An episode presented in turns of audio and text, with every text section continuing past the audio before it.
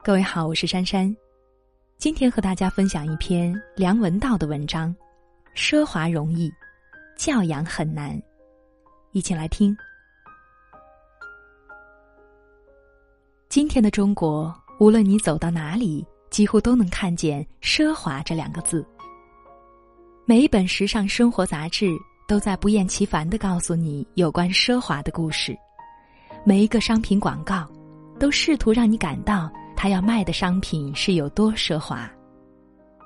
于是，房子是奢华的，车子是奢华的，大衣是奢华的，手表是奢华的，皮鞋也是奢华的，就连内裤也可以很奢华，乃至于吃过的涮羊肉也标榜自己的用料十分奢华。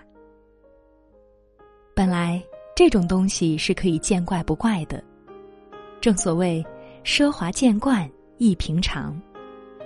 可是有一天，我在杂志上看到一篇介绍英国手工定制鞋的文章。作者先是不断渲染英国绅士的低调含蓄，一两千字之后，笔锋忽然一转，他还是未能免俗的要大谈这鞋子有多奢华，并定位它为低调的奢华。然后把绅士等同于品味。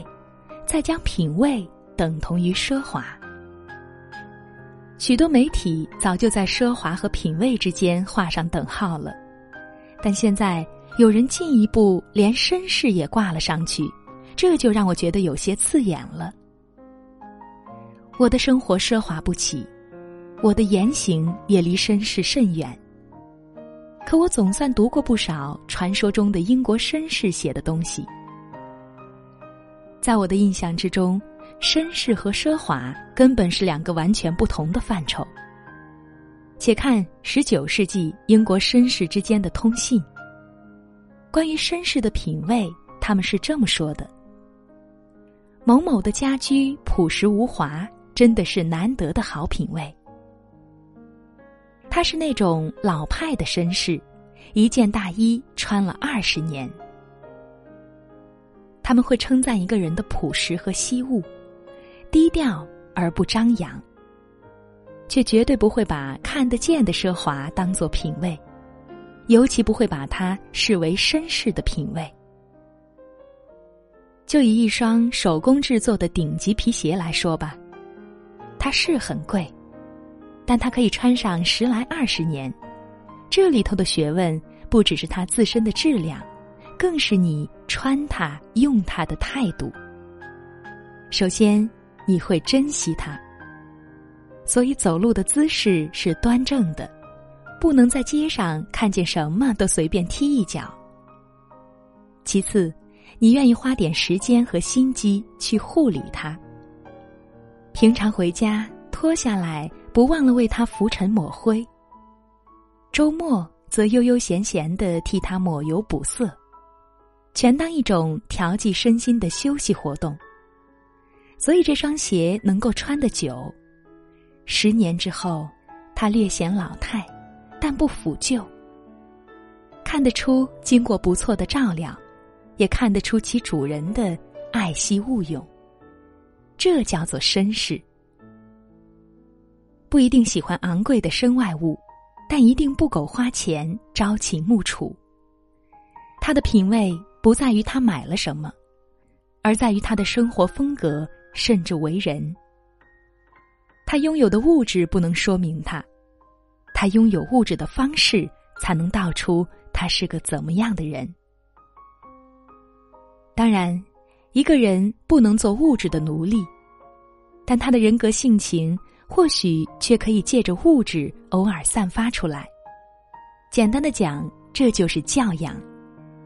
教养，一个何其古老，于今天又何其陌生的字眼呀！这个词本来才是品味的绝配。不过，由于教养困难，奢华容易，我们今天才会把品味许给了奢华，让空洞的、无止境的消费去遮掩了教养的匮乏。久而久之。甚至开始有人以为英国的传统绅士皆以奢华为人生的第一目标。如果你觉得教养太过抽象，我可以为你举一些没有教养的好例子。开着一部奔驰在街上横冲直撞，觉得行人全是活该被吓死的贱民，这是没有教养的。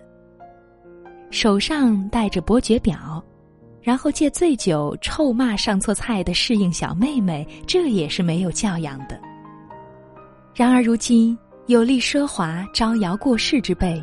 多如过江之鲫。甘于谦逊、力求品格善美的人，却机不可闻，岂不可叹？奢华和教养的分界点在哪里呢？一个向外求胜，一个向内求安。无时无刻不在和他人相比，自然就倾慕奢华；无时无刻不在要求自己进步。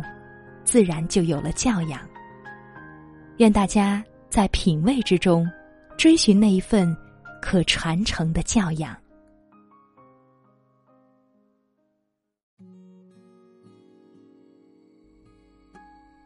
好了，今晚的分享就是这样。我是珊珊，晚安。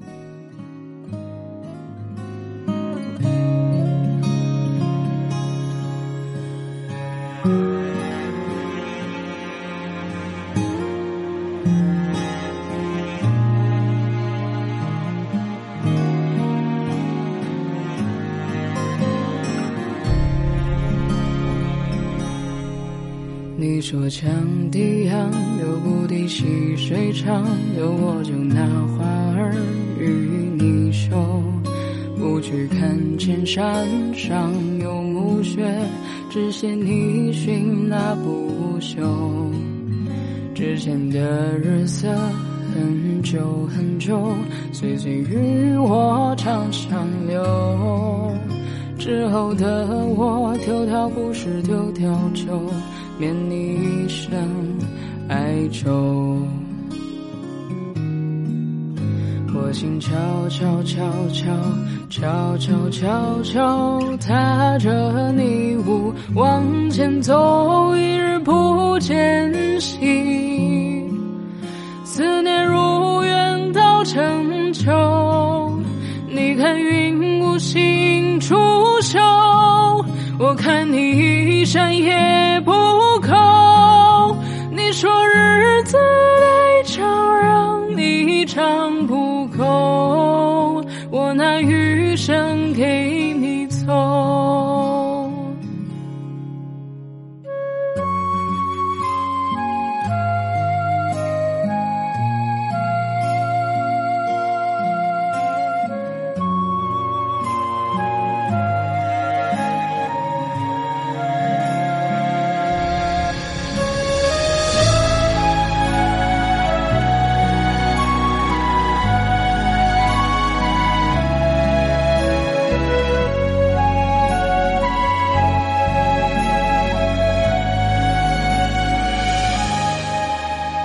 雀东畔河，岸无飞下木槿，两把破箫埋进春秋。不去问沧海能否难为水，只有你一山可候。之前的心事很久很久，南窗北纸都靠丢。之后的你，可愿寄捧蜜豆，让我为你熬成粥？我心悄悄悄悄悄悄悄悄踏着迷雾往前走，一日不见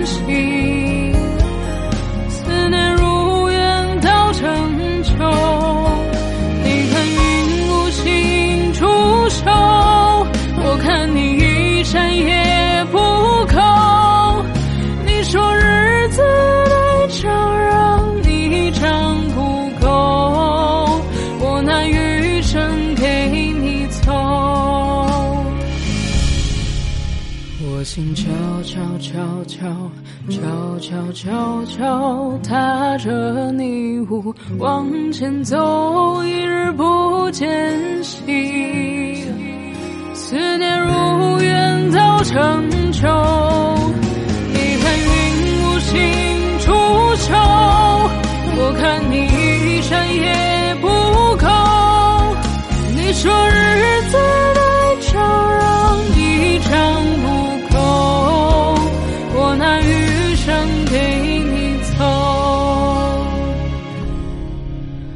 我只想要一。